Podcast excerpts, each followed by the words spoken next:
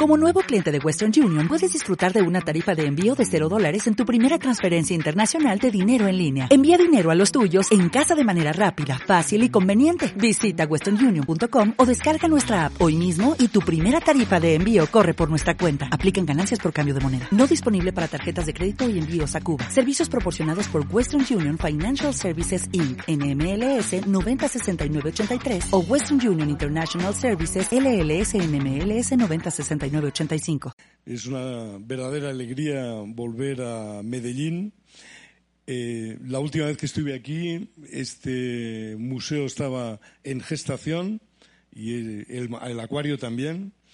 Y bueno, es un gran placer ver que eso ya es una realidad. Y me han dicho el número de visitantes que también es una prueba evidente de que la comunidad, las personas, los ciudadanos, lo han aceptado como una herramienta importante. Yo creo que un museo como este, que ya es de una concepción moderna, os puedo decir, porque me paso la vida mm, de museo en museo, que este es uno de los museos modernos hoy en día, ¿no? Muchos, la mayor parte de los museos son ellos mismos un museo en el sentido peyorativo de la palabra, por un exceso de polvo y por un exceso de ideas antiguas. Eh, Explora es un museo de la nueva generación y un museo pensado para eh, ser una herramienta de cambio social. Eh, un museo en el cual es más importante que al salir tener más preguntas de las que uno tenía al entrar. Y yo creo que aquí se consigue este estímulo. Bueno, como digo, es un gran placer ver cómo toda esta gestación ha culminado en una realidad, porque tampoco es frecuente. Hay muchas buenas intenciones de hacer museos que no pasan de, la fase de concepción, muchos que pasando por la fase de concepción no llegan a la fase de diseño, otros que pasan la fase de diseño y no llegan a la producción.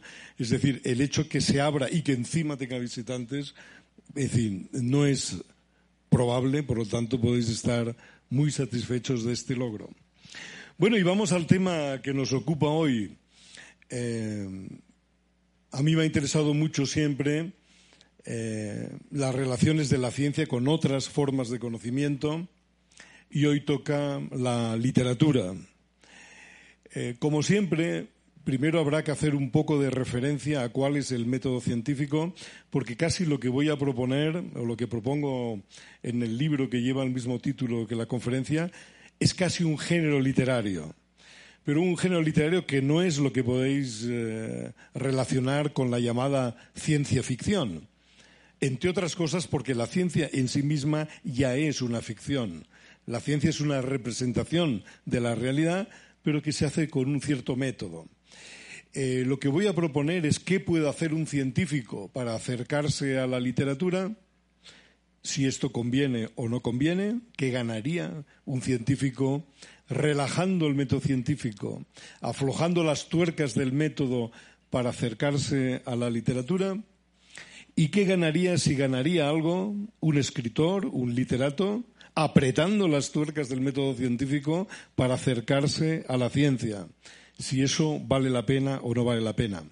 Bueno, yo creo que las zonas fronterizas siempre valen la pena, por una razón, y es que la naturaleza no tiene ninguna culpa de los planes de estudios que seguimos en escuelas y en universidades, y que eh, no podemos dejar eh, de atender eh, todas esas zonas que están entre una disciplina y otra disciplina. Pero claro, entre ciencia y literatura, en principio, hay una distancia grande.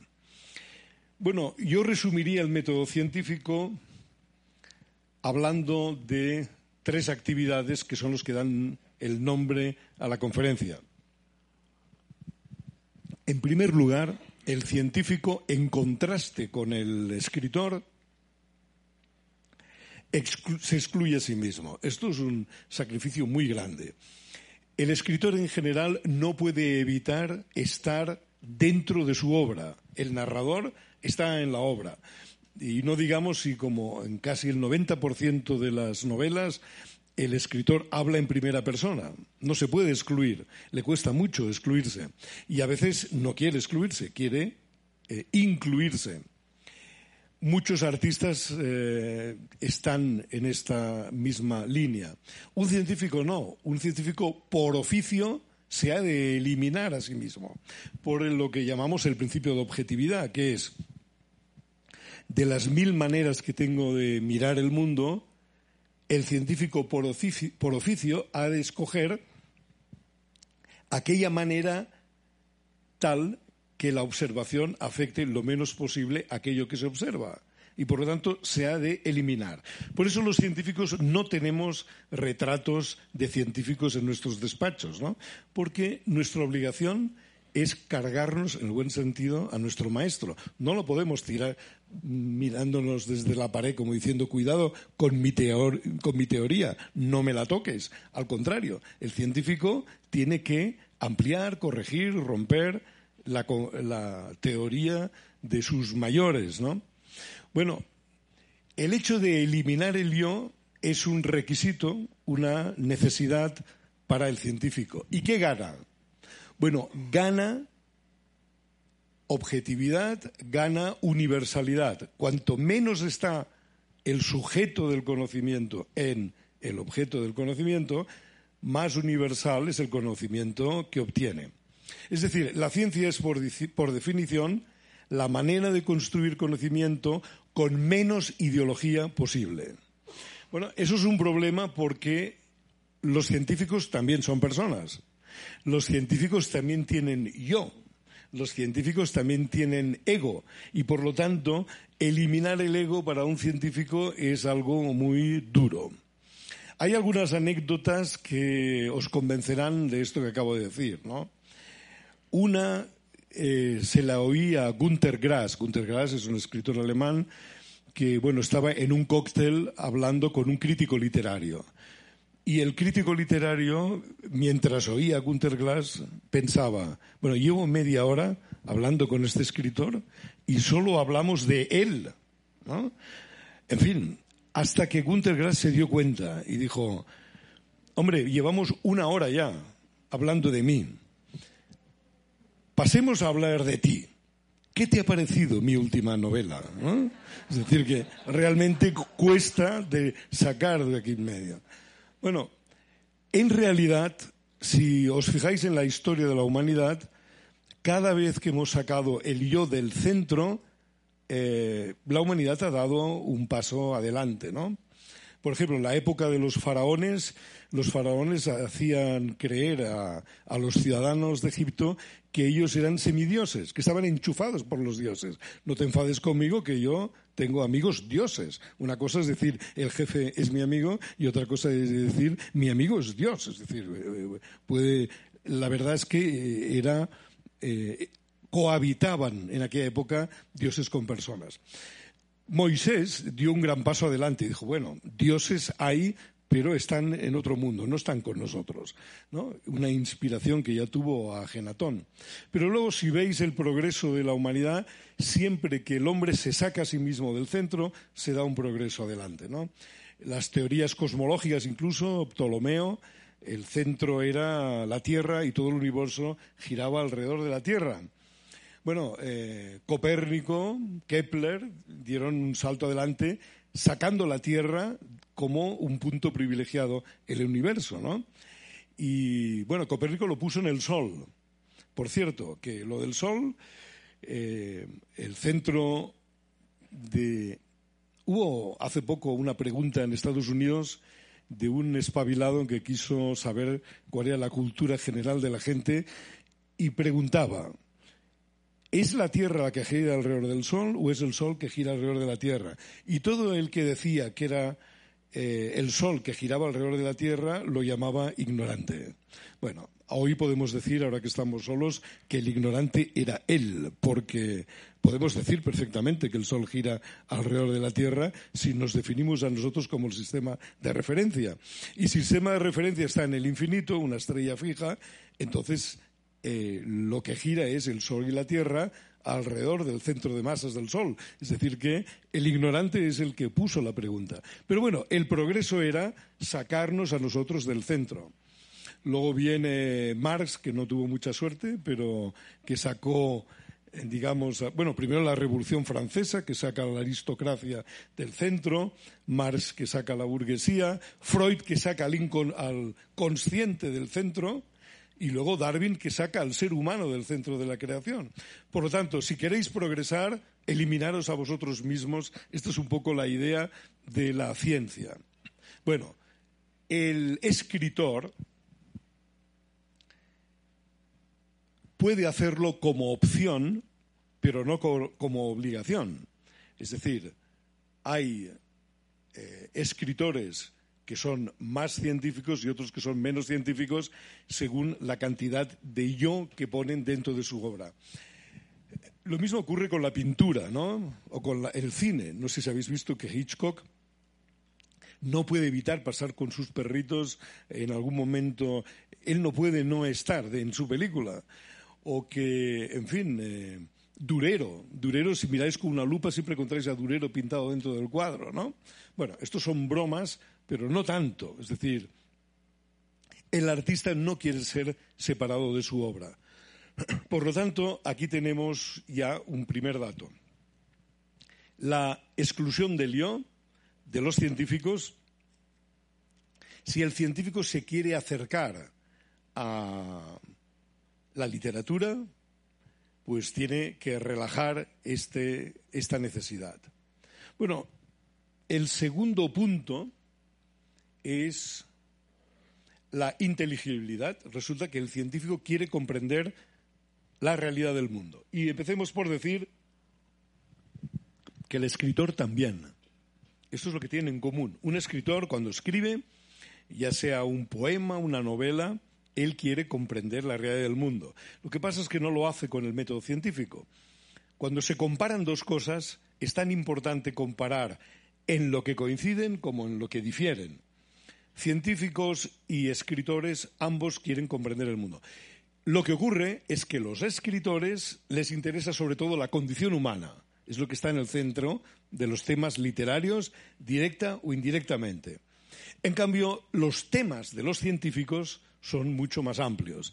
Un científico se puede conformar con comprender un electrón, eh, peces como los que hay en el acuario, y la condición humana sería indirectamente a través de otros muchos temas. Aquí ya podemos ver que algo ganaría la literatura porque ganaría diversidad de temas.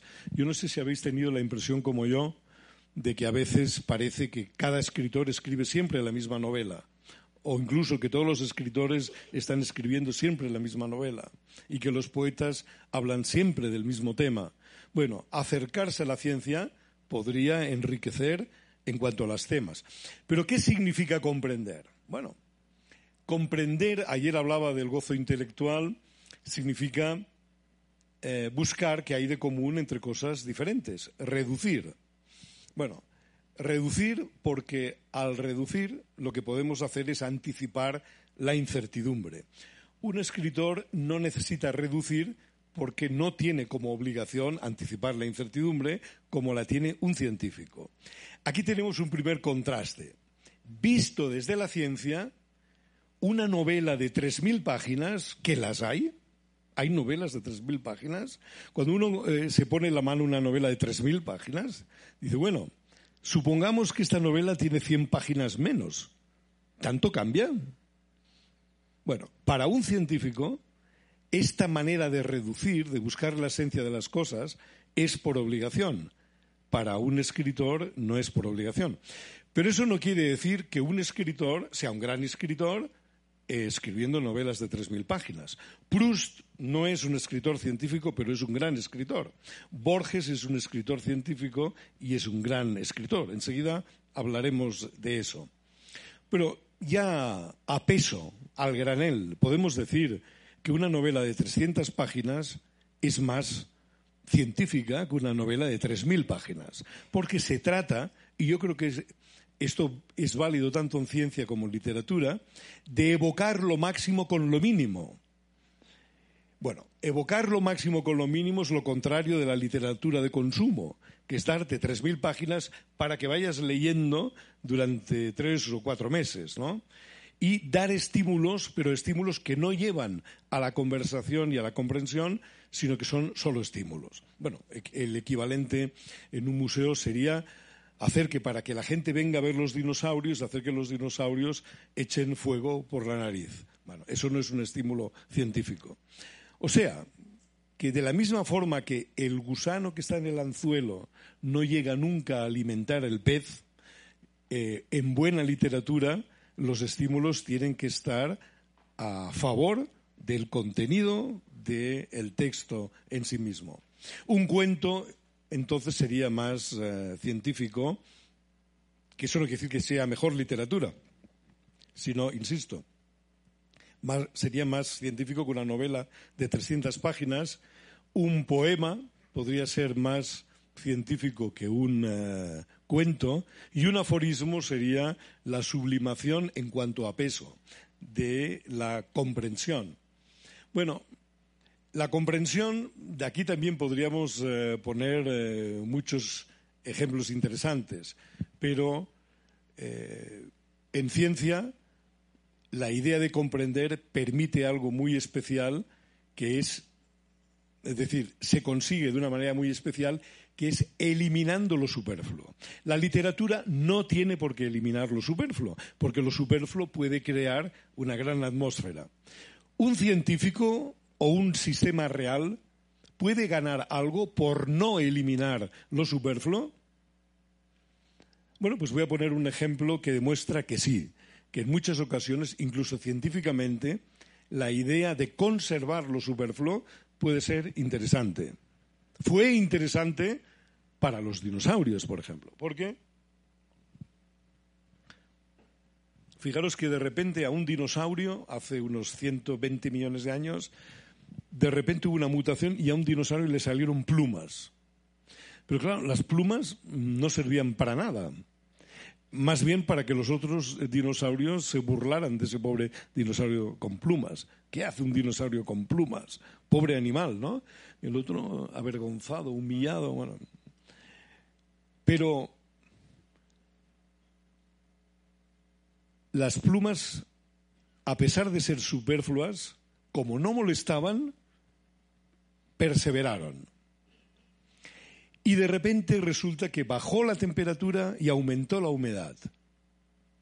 Y aquellas plumas que no servían para nada y eran superfluas, por el hecho de haberlas guardado aún siendo superfluas, resulta que ese pequeño dinosaurio fue el único que sobrevivió, porque las plumas le aislaron de la humedad y le aislaron del frío.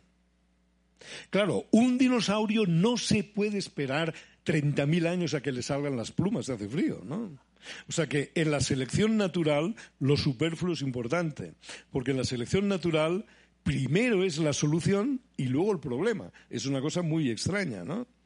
Es decir, aparece una solución y no se sabe de qué problema. En el futuro se sabrá de qué problema eso es la solución. Bueno, este es un ejemplo de por qué puede tener interés conservar lo superfluo. Claro, si lo superfluo requiere un mantenimiento, requiere conservarlo, pues eso eh, puede eh, entrar en conflicto. Pero es para que veáis que no está claro que el hecho de reducir sea necesariamente malo. ¿Por qué en ciencia es necesariamente bueno reducir? Bueno, porque a mí lo que me interesa es comprender. Y como he dicho, comprender es mirar qué hay de común entre cosas diferentes. Relacionado con el gozo intelectual de lo que, del que hablaba ayer, todos los movimientos del mundo, una mariposa saltando de una flor a otra, la Tierra girando sobre sí misma y en torno del Sol, el Sol en la galaxia, eh, las trayectorias de las bolas de una carambola, tienen algo en común y son cuatro letras, fuerza igual a masa por aceleración. Esta reducción es comprender. Algún filósofo nos critica y dice, eso no es reducción, eso es reduccionismo. A lo que mi amigo Stephen Weinberg, que es un físico, contesta, si esto es reduccionismo, entonces pongámonos de pie y todos a la vez tres hurras al reduccionismo, porque justamente con la segunda ley de Newton podemos volar entre España y Colombia eh, porque siguen las leyes de Newton. Por cierto, en esta ocasión me ha costado 42 horas, pero en fin, a pesar de Newton, ¿no? Y debido a la nube volcánica. Muy bien. Entonces, decantar lo superfluo, lo que hace el científico es eliminar lo superfluo, lo cual un eh, escritor no tiene por qué hacer. Pero si lo hiciera, se acercaría a la ciencia. Como hemos dicho antes, un escritor no tiene por qué eliminarse a sí mismo, pero si lo hiciera, se acercaría a la ciencia. Bueno, y tenemos como, tercer eh, problema el error. El científico es enemigo del error, persigue el error, acosa el error, lucha contra el error. Lo cual no quiere decir que en la ciencia no haya errores, al revés. La ciencia, un científico lo que hace, os lo digo como científico, supongo que si hay científicos en la sala estarán de acuerdo conmigo, un científico lo que hace durante un día es equivocarse desde que, desde que, amanece hasta que se acuesta. Y cuando deja de equivocarse, publica un artículo o le dan un premio Nobel. Es decir, el científico eh, usa el error como herramienta. Por esto, cuando oímos anuncios como diciendo esto está científicamente demostrado, estos se, se, están aprovechando de la ignorancia del ciudadano respecto de la ciencia. Porque una cosa. Eh, científicamente demostrada, eh, en realidad no quiere decir nada. En ciencia lo que podemos demostrar es que una cosa no es cierta, no que sea cierta. Que sea cierta siempre es cierta provisionalmente hasta que otra teoría la sustituye. De lo que estamos seguros es cuando una teoría ha dejado de ser cierta. Por lo tanto, el error es algo que el científico eh, persigue persigue las, las, contradicciones y las paradojas. Cuando un científico cree A y ve no A,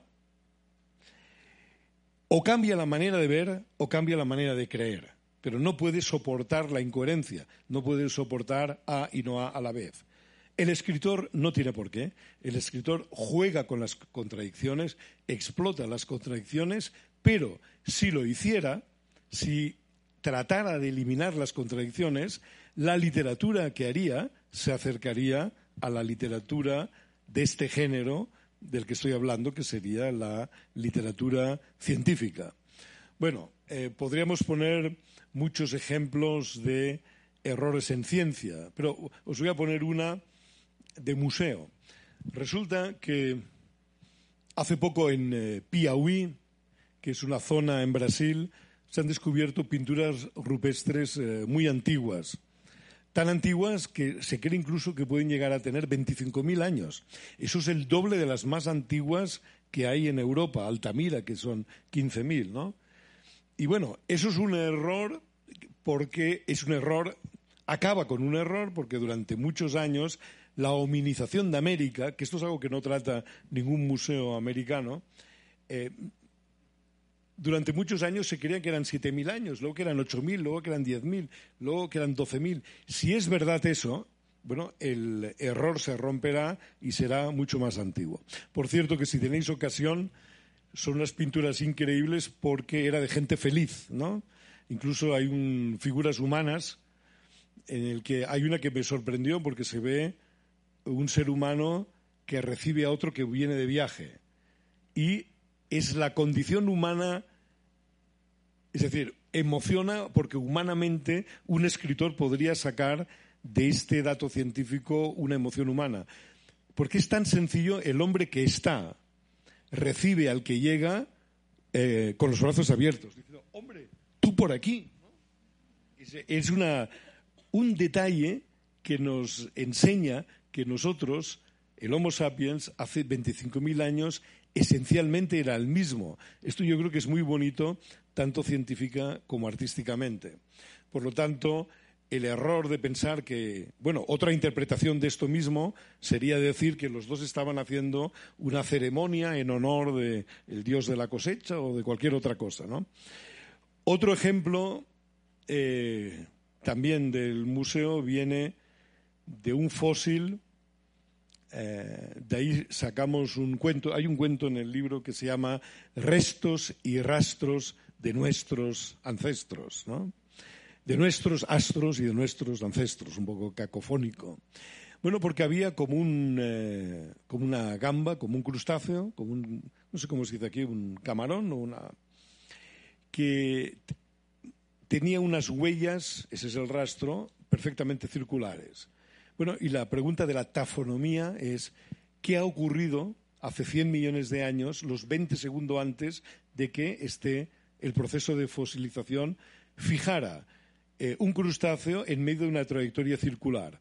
Pregunté a los paleontólogos y me dijeron, no, esto es la explicación eh, asumida, es que este pobre animal entró en una zona que había poco oxígeno, entró en anoxia. Entonces es como si se hubiera emborrachado, perdió la orientación y empezó a dar vueltas. Y lo que ha quedado es la borrachera del camarán eh, escrita ahí. Y yo pregunté, ¿y no hay otra alternativa? ¿Es solución única? ¿No puede haber un error? Dice, a ver, danos una alternativa. Bueno, y la alternativa es, ¿cómo? ya sabéis que los crustáceos cuando crecen, eh, como tienen el esqueleto por fuera, van cambiando la funda, ¿no? ¿Y si esto no fuera el cadáver de un camarón? ¿Y si esto fuera la muda? Y entonces me dicen los paletos, ¿y la trayectoria circular entonces qué es? Bueno, ¿tú nunca has intentado sacarte una camisa sin desabrocharte este botón? Pues a veces haces este movimiento. Podría ser, hombre, con menos probabilidad, pero podría ser. Bueno, esta es una idea de cómo el científico juega siempre con el error, buscando el error, pero para eliminar el error. Si un científico no persiguiera tanto el error, se acercaría a la literatura. ¿Podría ganar algo? Bueno, y hemos visto que en este caso lo que gana es una alternativa en la que no había pensado. ¿Puede ganar un escritor por el hecho de solucionar errores? Bueno, veremos enseguida algún caso en que sí. Esta es la idea. Los científicos se pueden acercar a la ciencia, los escritores se pueden acercar, perdón, los científicos se pueden acercar a la literatura, los escritores se pueden acercar a la ciencia para hacer, digamos, una literatura diferente. Que, como digo, no es la literatura eh, propia de la ciencia ficción, aunque algunos buenos escritores de ciencia ficción, como Arthur Clarke, pero Arthur Clarke era un científico, además de ser un escritor. Eh, tocó temas que todavía no están resueltos, ¿no? Como, por ejemplo, ahora hablo de un tema literario, pero con gran interés científico. La pregunta, ¿puede pensar una máquina? Esto es un, problema científico, filosófico, social, eh, artístico, técnico, en fin, un problema profundo. Si preguntáis, eh, supongo que aquí habrá informáticos, no sé si habrá alguno, algún técnico en inteligencia artificial. ¿Hay algún, algún técnico en inteligencia artificial? Lo puedo decir tranquilamente, no lo vamos a sacar a la pizarra. Bueno, yo diría que el término inteligencia artificial es un abuso del lenguaje en el sentido de que una máquina, las actuales, no piensan. Quizás lleguen a pensar las máquinas, los ordenadores cuánticos o los ordenadores orgánicos. Pero una máquina como las que tenemos ahora, que suman y restan en realidad, eh, simulan que piensan, pero no piensan. ¿Cuál sería el criterio para decir si una máquina piensa o no? Si tuviéramos más tiempo, podríamos justificar que una máquina actual no piensa porque una máquina actual tiene un formalismo aritmético y según un teorema de la lógica matemática, un teorema de Gödel, siempre habría verdades indecidibles dentro de este sistema. Pero bueno, hay un criterio muy sencillo que es el criterio de Turing. que es imaginar que aquí hay una cortina y que detrás de la cortina hay un ser humano y un ordenador. Fijaros que un ordenador hace cosas como ganar a cualquier gran maestro del ajedrez últimamente, ¿no? Tenemos ordenadores que ya no es el, Deep Blue, un PC. Hay programas de PC que ya ganan a cualquier gran maestro. Bueno, esto, dicho sea de paso, no va a acabar con el ajedrez. En todo caso, demostraremos que el que juega con blancas empata siempre. Alguna, alguna cosa tan decepcionante como esta. O pasarnos a la Fórmula 1, claro. Fijaros que el automovilismo, la Fórmula 1, no ha acabado con el atletismo, porque a nadie se le ocurre hacer competir a un corredor con un coche de Fórmula 1. Y se ha inventado un híbrido que es eh, la combinación entre ser humano y máquina, ¿no? Bueno, pues eh, eso es eh, lo que un ordenador puede hacer, ganar a cualquier ajedrecista. Tanto es así que ha cambiado el reglamento del ajedrez. Ya no se pueden aplazar partidas, porque si no, ganaría siempre el que tiene el mejor programa de ordenador. Bueno, sin embargo, a ese programa que gana a cualquier jugador del mundo, enseguida vemos que no piensa. Que lo que hace en realidad el, eh, el programa. Bueno, lo que hace es calcular rapidísimamente, mucho más que nosotros. Calcula más variantes y no se equivoca nunca dos veces. No él, sino que si alguien en la historia ha jugado aquello y se ha demostrado que es malo, él ya no lo va a jugar nunca. Es decir, no hay nadie que pueda tener un, caporro, una cabeza donde pueda guardar la memoria de todas las partidas de ajedrez jugadas en el mundo, que es finita además, ¿no? Son solamente 10 elevado a 120, un 1 con 120 ceros, el número de partidas que se pueden hacer. Bueno, son muchas, ¿eh? Pero son muchas porque el número de partículas elementales es 10 a la 80. Bueno, para que veáis que estamos eh, dominados por los grandes números y que un computador maneja estos grandes números. Pero si me pongo a conversar con este computador, que es la regla de Turing, enseguida sabré que ese computador eh, no, no, piensa. Porque eh, le puedo enseñar a hacer ver que habla, ¿no? ¿Cómo está tu madre? Mi madre está bien. ¿Y dónde está actualmente? Actualmente está aquí.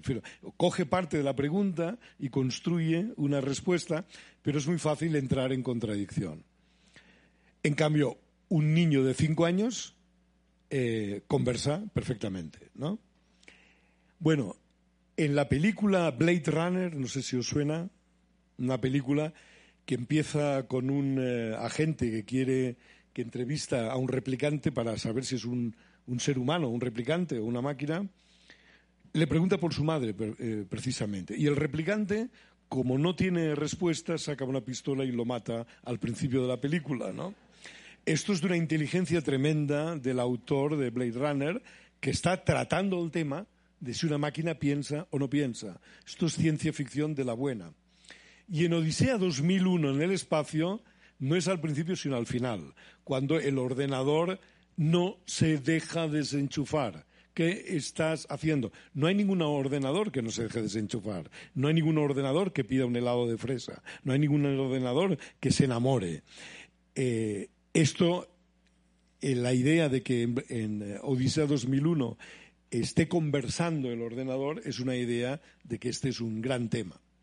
Muy bien, entonces eh, voy a leer algunos cuentos cortísimos, muy cortos, porque además voy a elegir entre los más cortos para dar idea de esta literatura que se puede hacer eh, apretando las clavijas del método científico. ¿Qué tipo de literatura saldría. Lo que voy a leer no tiene por qué ser una buena literatura, sino un ejemplo justamente de esta idea. Bueno, voy a abrir un poco al azar, a ver qué sale, ¿no? Y vamos a comentar. Bueno, voy a leer uno que se llama La Conjura. A todos os han explicado de pequeños el cuento de la capirucita roja, ¿no? Que nunca he entendido por qué es un cuento infantil, porque es un cuento de una crueldad y de un sanguinario, o sea, un lobo vomitando abuelas, una cosa realmente fuerte, ¿no? Pero eh, vamos a ver cómo sonaría una alegoría del cuento de la caperucita roja científicamente. Dice así, bien mirado y bien pensado, en el cuento de Caperucita Roja solo hay una víctima, el lobo. El resto de los personajes bien podrían estar conchavados contra él. Caperucita seduce al lobo y le pide que lleve los pasteles a la abuelita. El bueno del lobo accede y cruza el bosque trotando alegremente con la cesta en la boca. La abuela abre la puerta con una falsa sonrisa y nada más cruzar el umbral, el lobo se queda helado al reconocer un rostro severo parado en la penumbra tras ella es el cazador, su enemigo de toda la vida. El lobo comprende la situación e intenta huir, pero ya es tarde. Alguien ha trancado la puerta desde el exterior. Fuera, Caperucita y su madre se abrazan. El móvil del crimen, odio. Sencillo y puro odio. Las mentiras se construyen, las verdades se descubren. ¿no? Bueno, esto es un ejemplo. Eh, es un ejemplo de cómo la solución típica, tópica, puede tener otra solución más objetiva, más inteligible y más eh, dialéctica. Se llama la tertulia. La tertulia empieza cada jueves con la conversación de los dos primeros que llegan al restaurante Bauman y termina ya en la calle con la conversación de los dos últimos que abandonan el lugar.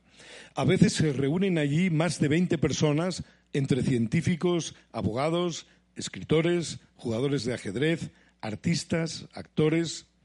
El más asiduo es con mucho el joven estudiante de física Cirilo Rosenthal. Pero una noche Cirilo se calienta. Alguien roza el insulto y Cirilo discretamente se marcha. Hoy, 53 años después, jubilado desde hace solo 14 días, Cirilo se da de bruces con el neón del restaurante Bauman. Junto a la caja registradora, donde antes esteaba el viejo propietario, ahora se estea su sobrino, el, el nuevo viejo propietario. El único cliente es un anciano que levanta la vista desde la mesa del rincón y ruge. Rosenthal, hace más de 50 años que te estoy esperando para disculparme. Bueno, este es un caso interesantísimo que podemos discutir un poco se llama La Luna. Y puedo decir de dónde viene. Eh, en una ocasión, un escritor amigo mío me pidió que le presentara la novela que había escrito. Naturalmente me leí la novela y la novela tenía una contradicción, tenía un error. Ese error sería un error en ciencia, en literatura sería o no sería un error. Recuerda el poeta dos o tres veces en sus versos cómo durante su niñez, allá en su querida Granada, se inclinaba hasta perder pie para ver la luna reflejada en la muy profunda negrura del pozo familiar, y cómo a duras penas vencía el vértigo de dejarse caer para así volar directamente hacia el satélite. ¡Qué peligro! ¿O no? Porque resulta que la luna nunca ha pasado por el cenit de Granada. Es decir, estaba evocando poéticamente algo que es imposible que viera, porque el lugar más cercano donde uno puede ver la luna en el fondo de un pozo es en Alejandría, que es cuando la luna pasa por el cenit de la bóveda celeste. Bueno, aquí uno puede, bueno, pero esto es una licencia literaria. Bueno, lo dejo para la reflexión. Es una licencia literaria, pero una licencia inútil, porque para esto mejor decir que pasaba por Alejandría y no tendría una contradicción arbitraria, porque esa es una contradicción arbitraria. ¿no? Sigamos. Esto es literatura sacada de una revista del corazón. sería lo que Duchamp llamaría un ready-made. La literatura no lo ha hecho yo, sino que estaba realmente en, eh, un, pie, en un pie de foto de una revista Hola. Aquí creo que debe haber el equivalente a la revista Hola, ¿no? ¿Cómo se llama? Bueno. Dice, la novia lleva un vestido palabra de honor de línea evasé con el talle arcado con lazada en seda debajo del pecho y amplia falda con un laborioso bordado de microflores y once mil pétalos de organza en seda en degradé cosidos a mano. Yo creo que es buena literatura. ¿eh? Bueno, el origen de todos los males, que tiene que ver con esta idea que hablábamos de el, el sujeto del conocimiento en el centro del cosmos, en el centro del universo. Desde el amanecer, el cerebro del insecto recién nacido se pasea errático entre piedras, flores y excrementos, mientras se considera a sí mismo permanente y exactamente en el centro geométrico del cosmos. Da igual que al anochecer el insecto ya haya muerto. Es decir, que la idea de que uno está en el centro del cosmos es lo que es natural, lo que tenemos de fábrica, lo que está grabado en los genes y contra lo que hay que luchar para crear conocimiento.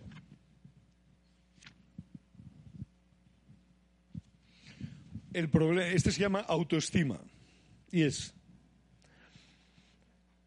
avanza por un océano de arena pensando en el rastro de sus propios pasos y en la proeza de mover un colosal paisaje hacia atrás por la razón de sus breves pasos hacia adelante. Esto es algo que podéis hacer. Os vais al desierto de Atacama o el desierto del Sáhara, empezáis a andar y es muy fácil llegar a la conclusión de que uno está empujando el planeta hacia atrás. ¿eh? Bueno, eh, otro ready-made. Producto también es eh, extraído de la realidad del mundo. Se trata de comprender la realidad, como hemos dicho. Fue una consulta que hice en una ciudad de un país amazónico y al cabo de una semana recibo la siguiente carta. Apreciado señor, la Secretaría de Estado de Ciencias y Tecnología del Estado de Tropicania, SECTEP, conjuntamente con la Universidad del Estado de Tropicania, UET, la Fundación para el Amparo, la Investigación y el Desarrollo de Tropicania, FAIDET, y el Centro Tecnológico de Tropicania, CTT, en nombre del Gobierno del Estado de Tropicania, GET, agradece su presencia en las jornadas sobre los procesos de implantación y organización del Museo de Tropicania, J-O-P-I-O-M-U-T. Por la presente confiamos y reafirmamos la importancia de la continuidad de su participación en el proceso de construcción de esta gran empresa tropical que consideraremos trascendente para eh, la región, para toda la nación y para el mundo entero. Cordialmente, el secretario segundo de la SECTET, el vicerrector de la UET, el presidente honorario de la FAITET, el subdirector de la CTT, el gobernador en funciones de la GET y el coordinador adjunto de la JOPOMUT.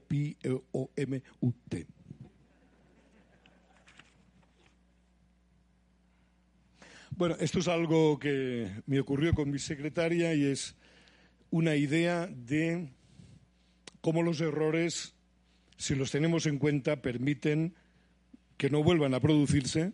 Fijaros que la idea de despegar de Barcelona y llegar a Medellín, eh, eso es posible con alta probabilidad por las cajas negras que evitan que un error se produzca dos veces. Ese es el método científico, ¿no? Es un diálogo entre mi secretaria y yo, y dice, jefe, es el, el señor Lumbiarres, se lo paso. No, no, Emma, por favor, no me lo pases, que es muy pesado, muy, muy pesado, pesadísimo, no estoy ahora de humor. un silencio. ¿Emma? Oh, señor Lumbiarres, Sí, soy Lumbiarres. Sí, esto, en fin, ahora realmente no sé qué decir.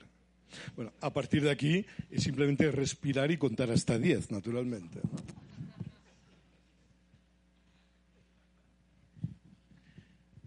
Bueno, y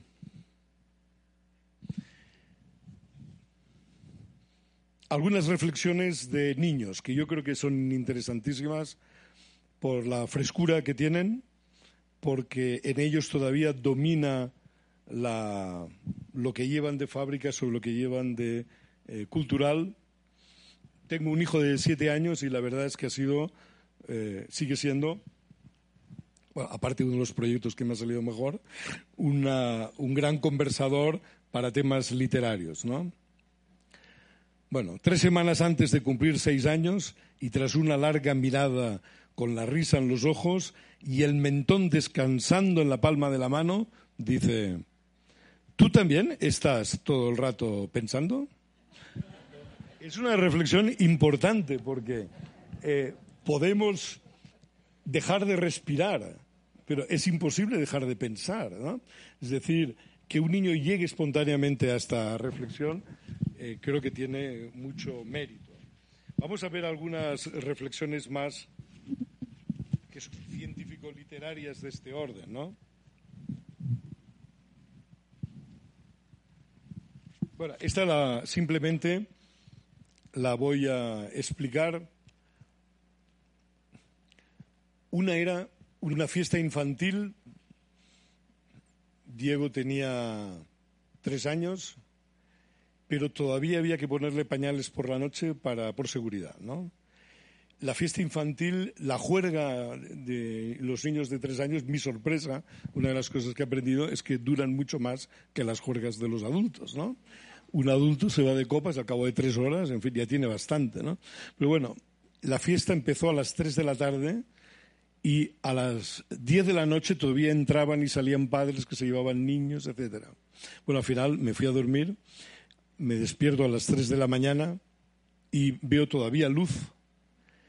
Y solamente quedaba Diego de tres años con un primo que tenía un año y medio, los últimos supervivientes. Es como si hubiera caído una bomba de neutrones y eran los dos últimos humanos supervivientes en el planeta. Bueno, los dos únicos despiertos en la fiesta.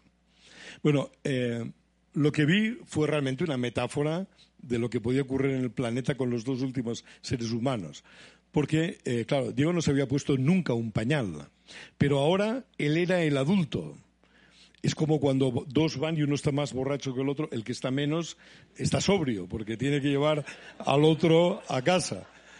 Bueno, pues era Diego intentándole poner un pañal a Rafa.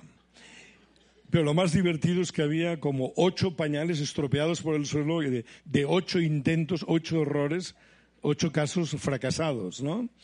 Y eh, con una seriedad tremenda, bueno, Rafa en cunclillas y otro con su noveno intento de poner el pañal. Bueno, naturalmente hice desde la oscuridad muchas fotos, un reportaje muy bien documentado, pero aquella noche soñé que los dos últimos supervivientes del planeta a pesar de no saber ponerse los pañales, habían logrado sobrevivir. Bien, gracias.